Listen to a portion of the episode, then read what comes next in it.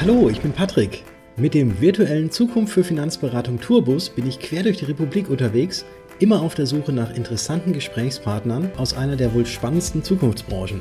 Mit dabei natürlich das Zukunft für Finanzberatung Freundebuch und das werden wir jetzt gemeinsam ausfüllen. Auf geht's!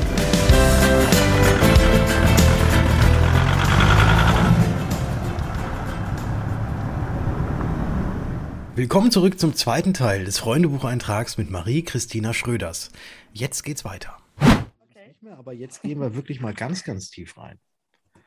Halte dich fest. Jetzt, ich werde, warte, ich halte mich am Tisch fest und werde ja. ein bisschen aufgeregt. Ja, ich muss ja den Spannungsbogen jetzt irgendwie versuchen. Fragst du jetzt Größe und Gewicht oder sowas? Oder? Nein, das, also es, werden, es werden keine okay. Gesundheitsangaben von dir in diesem Podcast verlangt. auch, auch, auch, in jetzigen Zeiten nicht. Nein, nein, auch das nicht, auch nicht. Das beruhigt mich sehr. ja, ob du in den letzten fünf Jahren in psychologischer Beratung, Behandlung gewesen bist oder angeraten ist, das einmal, Machen Sie bitte nicht. einmal den BU-Fragebogen, bevor wir unser Freundebuch ausfüllen können. das, das lassen wir heute mal. Aber ich denke mal, bei dir, bei dir wird man mit Sicherheit alles mit Nein ankreuzen können. Mhm. Aber das passt ganz gut. Also auch zum Ankreuzen und ich wollte jetzt diesen Spannungsbogen schaffen. Du bist ja heute jetzt im Finanzbereich auch tätig. Und wie bist du denn überhaupt da hingekommen? Wir hatten es ja gerade schon mal gehört. Irgendwie, du hast so ein Psychologiestudium gemacht, weil du eigentlich danach irgendwie was anderes wohl studieren wolltest wegen des NC und bist dann bei der Gotha gelandet. Aber wie bist, mhm. wie bist du dazu gekommen? Also wie, wie bist du in diesen Finanzbereich dann ähm, reingekommen? Oh, Weil vom Psychologiestudium zur Versicherung ist natürlich jetzt ja nicht unbedingt das naheliegendste. Naja, dieser, also, oh, das ist echt eine, eine schwierige Frage. Ich hoffe, ich kriege das jetzt äh, in der Abfolge alles zusammen. Also, okay. ähm, ich wollte Psychologie studieren, das hast du gerade ein bisschen verdreht und mein NC war nicht gut genug. Also so, ich hatte irgendwie okay. ein Abi von 2,0 und ähm, man braucht ein NC von 1,2 in Köln. Also für mich war klar, es musste Köln sein. Mhm. Das war vielleicht, eigentlich war mir egal, was ich mache, ich wollte nur nach Köln. Äh, äh, so, und dann, also das ist vielleicht der, der Hinweg zur äh, ersten äh, Frage, weil die Gotha ist ja in Köln, bekanntlich. Und äh, dann sagt meine Mutter, ich wollte Geld verdienen, das war die andere Sache. Und wahrscheinlich hat meine Mutter auch gesagt, so was wie, mach was Vernünftiges irgendwie mhm. ähm, in dem. Und ja, dann habe ich dann irgendwie, es musste schnell gehen mit dem Geld verdienen. Und dann habe ich mich dann auf diese dualen Studiengänge, die waren ja damals also als ich noch ein bisschen jünger als 24 war, ne, waren diese äh, dualen Studiengänge ja noch sehr neu. Äh, und ich glaube, es war das erste Mal, nannte sich damals Kölner Modell ähm, in dem ganzen Jahr. Und dann habe ich mich einfach bei den gesamten Versicherungsgesellschaften auf das beworben. Und eigentlich habe ich immer gesagt, ich will es nie machen, weil meine Familie auch in dem Bereich tätig ist. Und ähm, habe ich immer gesagt, alles, aber nicht das.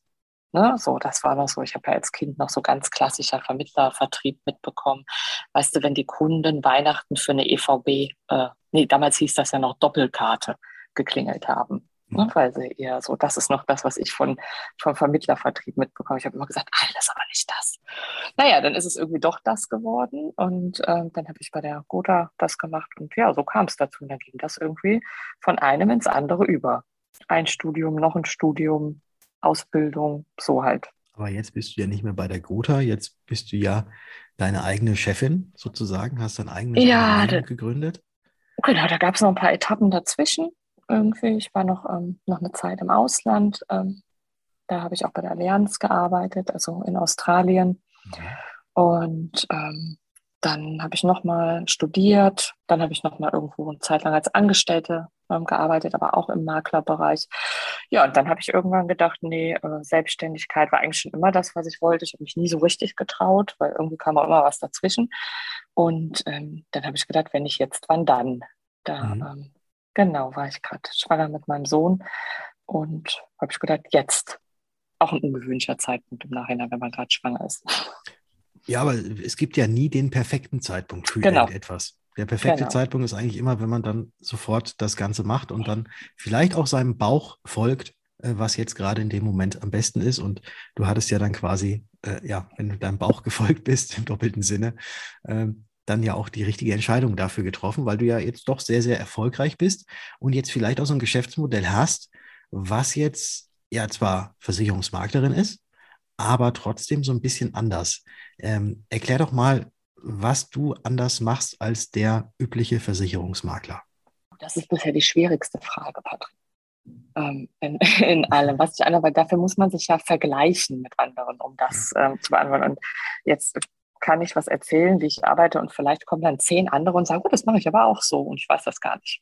Mhm. Äh, dem, aber grundsätzlich ähm, war bei Gründung meine Entscheidung davon geprägt, dass ich eine sehr qualitativ hochwertige Beratung anbieten möchte und ganzheitlich am Kunden arbeiten möchte. Das war meine Entscheidung damals und das Ganze von wo auch immer ich möchte. Und da habe ich für mich selber so ja, Beratungsabläufe entwickelt, die dann so, das führte dann dazu, dass ich ganz viel für den Kunden aufgeschrieben habe, zu jedem einzelnen Vertrag, den er hatte. Ähm, mhm. Sehr viel, sehr viel, ich würde mal sagen, erlerntes Fachwissen in der Zeit und dann Handlungsempfehlungen natürlich gegeben haben. Das habe ich erst immer so in einzelnen E-Mails gemacht zu dem Vertrag, zum nächsten Vertrag. Ne, so jetzt kam und dann habe ich irgendwann gedacht, nee, das muss effizienter sein. Und so kam eigentlich der Gedanke zu meinen Gutachten, mhm. dass ich gedacht habe, das mache ich jetzt nicht mehr so, so tröpfchenweise, das, was der Kunde gerade will, sondern wenn, dann soll er quasi sich äh, alles nackig auf den Tisch legen und dann machen wir das einmal komplett. Ähm, ja. Und das hat sich irgendwie herausgestellt, dass es gut ankam beim Kunden, dass ähm, die Menschen, die ich beraten habe, das so ganzheitlich nicht kannten. Mhm. Da ging es dann auch nicht nur, ähm, wie gesagt, da kommt der Psychologe so ein bisschen rein. Da geht es dann auch nicht nur um Versicherungen, sondern da geht es natürlich auch um steuerliche Gestaltung, da geht es aber auch um Planungen, wann erbe ich mal was oder da geht es auch um wie möchte ich das mal gestalten? Wir haben ja heute viele alternative Familienformen. Ich habe vielleicht schon Kinder aus erster Ehe. Wer soll was bekommen und so.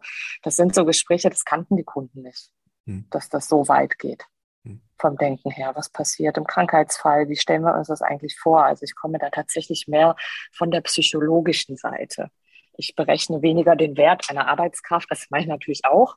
Ja, aber ich ähm, frage eher so, wie stellen Sie sich das denn hier vor, wenn einer mal krank wird?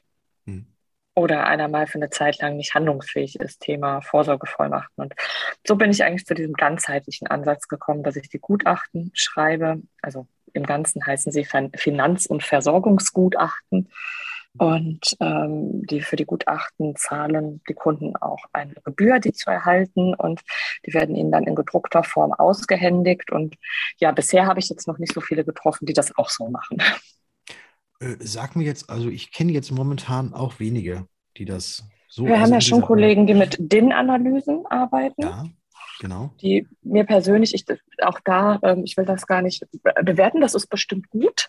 Ähm, sie sind mir für meine Arbeitsweise zu statisch.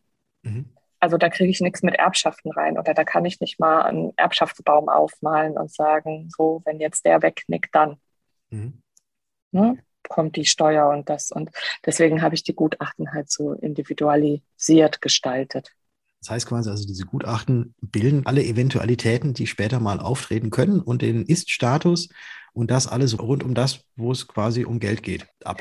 Genau, also ich glaube, alle Eventualitäten, die das Leben bieten kann, die können auch meine Gutachten nicht darstellen. Nein. Gott sei Dank nicht ähm, in dem, aber ich würde sagen, viele viele. Mhm. Und wir geben Handlungsempfehlungen zu bestehenden Sachen. Ähm, dann schließt das Gutachten mit einem sogenannten Risikomanagement ab ähm, wo ich einfach sage, hey, ich habe jetzt die und die bestehenden Verträge bei euch gesehen. Ich beschränke es jetzt gerade mal auf den Versicherungsbereich, aber ähm, Thema Pflege ist nicht geklärt oder Thema Absicherung eurer Kinder. Und dann gibt es dazu ein Risikomanagement im Sinne von, das fehlt und damit solltet ihr euch dann beschäftigen. Oder das Thema Pflege, ist es euch wichtig oder nicht? Und wenn die Antwort ja ist, dann ähm, ist es aber vielleicht jetzt in dem Ganzen, weil noch so viel zu klären ist, zu früh ähm, darf ich euch da in einem Jahr drauf ansprechen, weil dann hätten wir alles andere sortiert. Oder die Kunden sagen, nee, also vor 45 wollen wir uns damit nicht beschäftigen. Und dann kriegt der Kunde so eine Timeline angelegt, ähm, ja, mit Wiedervorlagen, wann ich ihn auch wieder darauf anspreche. Klingt nach einem sehr, sehr guten und extrem gut durchdachten Konzept auch. Ich hoffe es. ich, ich hoffe es. Ich sage mal so, die Rückmeldung von den Kunden ist tatsächlich sehr oft so, dass es mehr ist, als sie erwartet haben. Mhm. Ähm, obwohl natürlich die Hemmschwelle ist, für etwas in der Beratung Geld zu bezahlen. Mhm. Das kennen ja wahrscheinlich viele der Kollegen, ne, dass das schwierig ist. Und ähm, ja, aber doch nach wie vor ist das Feedback, was sich ja dann auch in so einer Weiterempfehlung zeigt. Oder ich fand das mal schön, ich habe mal mitbekommen, wie jemand gesagt hat, guck mal, das haben wir in der Beratung bekommen. irgendwie. Äh, und jemand sagte, boah, krass, echt? Also so, so viel und so ganz ist ja wie ein Buch. Es ist manchmal wirklich wie ein Buch, weil manchmal haben die gut 88, 90 Seiten. Dadurch, dass die Angebote, Alternativangebote, Auswertungen, Informationen zur Patientenverfügung oder Vollmachten oder so mit beigefügt sind, ne, wird das schon schnell echt wie ein Buch.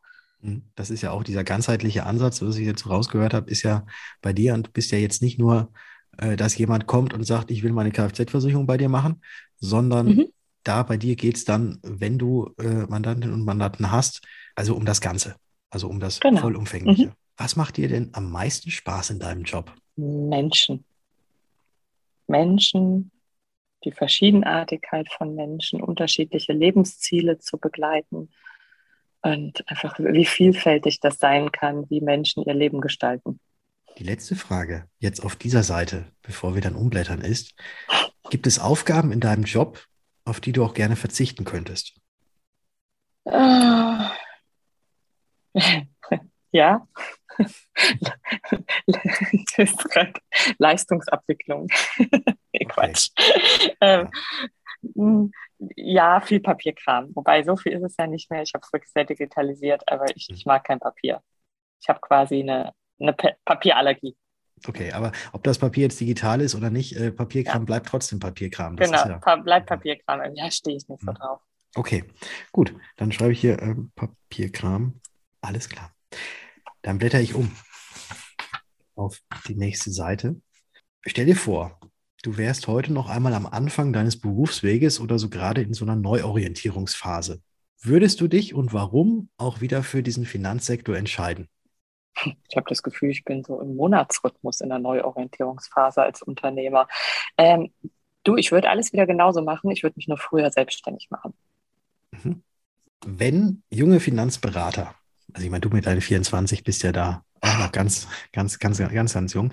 Aber wenn jetzt äh, junge, junge äh, Finanzberater, nenne ich es jetzt einfach mal, oder allgemein äh, Versicherungsvermittler, äh, wenn die heute anfangen, hast du irgendwelche Tipps oder vielleicht auch irgendwelche Hacks, die unbedingt beachtet werden sollen? Ich finde immer, Wissen hilft.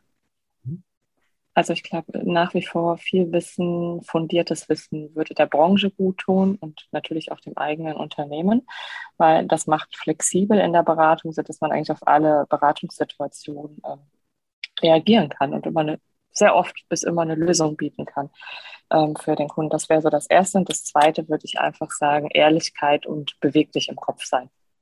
Neue Ideen, so Dinge. Mhm. Ehrlichkeit und beweglich im Kopf sein. Sehr, sehr, sehr schön. Und wenn dich jetzt dein jüngeres Ich mal fragen würde, was dich an deinem heutigen Beruf beziehungsweise an der Branche so fasziniert, wie würdest du deinem jüngeren Ich antworten? Der Wandel. Mein jüngeres Ich hat ja die Branche noch anders kennengelernt. Hm. Also zwar nicht in der Branche, aber ja schon irgendwie doch so als Kind und ne, diese Sachen und ach, ich kenne noch Incentive-Reisen und all sowas. Ja. Ähm, der Wandel tatsächlich. Ich finde, die Branche hat sich gewandelt. Wir reden ja ganz oft immer über, die Branche muss sich wandeln. Man sollte sich eigentlich immer weiter bewegen. Aber ich finde, sie hat sich schon gewandelt und das ist schön zu sehen, mhm. Ähm, dass es so Leute wie dich gibt und andere Namen irgendwie in der Form. Ich finde, sie hat sich schon sehr verändert. Und mancher Wandel oder Weiterwandel dauert halt auch einfach. Ne? Es ist so, wie, ist, so, ist so wie mit der Evolution. Das dauert ja auch lange, bis wir, bis wir laufen konnten und nicht mehr geschwommen sind. Das stimmt. Das stimmt.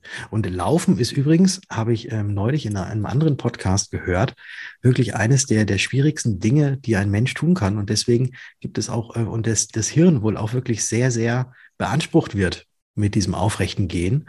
Und das soll wohl mit ein Grund sein, warum gerade wenn man ältere Menschen mal sieht, dass es jetzt gar nicht bei denen an den Knochen oder an den Gelenken oder sowas liegt, dass sie vielleicht so ein bisschen langsamer laufen oder so ein bisschen, ein bisschen humpeln laufen. Das ist, weil, weil das Hirn unheimlich viel tun muss und man eigentlich gar nicht dran denkt, wenn man jetzt so normal irgendwie äh, auf und ab geht. Aber das ist wohl eine unheimliche Hirnkapazität, die da gefordert ist, dass man nicht hinfällt. Okay, faszinierend. Ja, da kommen wir wieder zum Psychologie. Okay. Jetzt haben wir gerade über den Wandel gesprochen und es passt sehr, sehr gut zu der nächsten Frage, die hier ähm, auch noch drin steht. Was glaubst du denn, wo sich unsere Finanzbranche in den nächsten fünf Jahren hin entwickeln wird? Oder was sich da ändern wird? Oder wird sich tatsächlich viel ändern? Oder merkt man es vielleicht gar nicht, wenn man so mittendrin ist?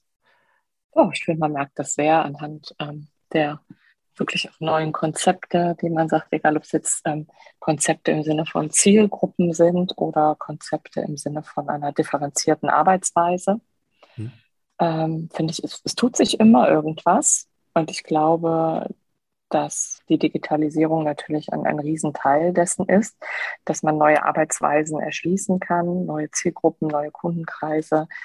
Und ich glaube immer so, die Zeit macht ja einfach das veraltete Arbeitsweisen, veraltete Beratungsanste vielleicht einfach aussterben, so wie die Dinos. Mhm. Es gibt vieles, was ich an der Branche nicht mag, ähm, irgendwie, und manche Probleme erledigen sich auch manchmal von selbst oder wie sagt man, durch stetiges Zuwarten. Und äh, das heißt nicht, dass die Dinos nicht wichtig waren irgendwie, aber irgendwann waren sie dann halt auch weg. Und dann kam anderes und so sehe ich das in der Branche auch. Also es wird sich auf jeden Fall definitiv einiges weiterentwickeln, wandeln und ein paar Sachen werden aussterben. Genau, das denke ich auch. Und das, und das Ganze ohne, dass ja. es irgendwie einen Meteoriten bedarf. Mhm. Welchen Fehler würdest du nicht noch einmal machen, jetzt im Bezug auf dein Unternehmen beziehungsweise auf, ja, auf, auf, dein, auf deinem Werdegang von damals bis jetzt? Welchen Fehler von den vielen, die man hoffentlich macht, weil das gehört ja zur Entwicklung dazu. Und jetzt muss ich mir einen von meinen Fehlern raussuchen. Was würde ich nicht mehr machen?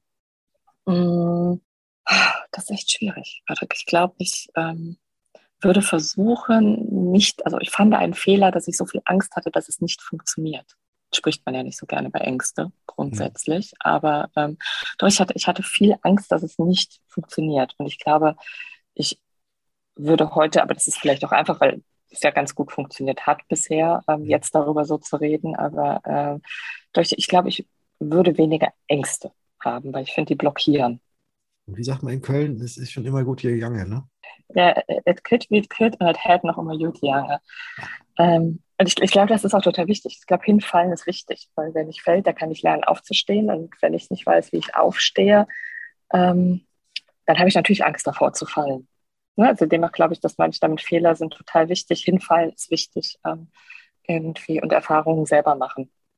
Dann haben wir die Seite auch schon wieder voll. Mensch, das geht ja hier Schlag auf Schlag. Oder Seite um Seite geht das ja hier. ich wollte wollt gerade sagen, wie, wie viele Seiten haben wir noch? Ja, wir haben tatsächlich noch zwei Seiten. Noch zwei Jetzt Seiten. Jetzt kann ich sagen, okay. wir haben noch zwei Seiten. Noch, äh, die, noch allerdings, ja, die allerdings nicht so voll geschrieben werden, aber ja, es kommt drauf an. Kommt drauf an, kommt auf das, die Antworten an. Das, und es kommt das, okay, ich schau rein, das passt mit der Abholzeit meiner Kinder. Alles klar, gut. Dann, ich habe ich hab schon umgeblättert.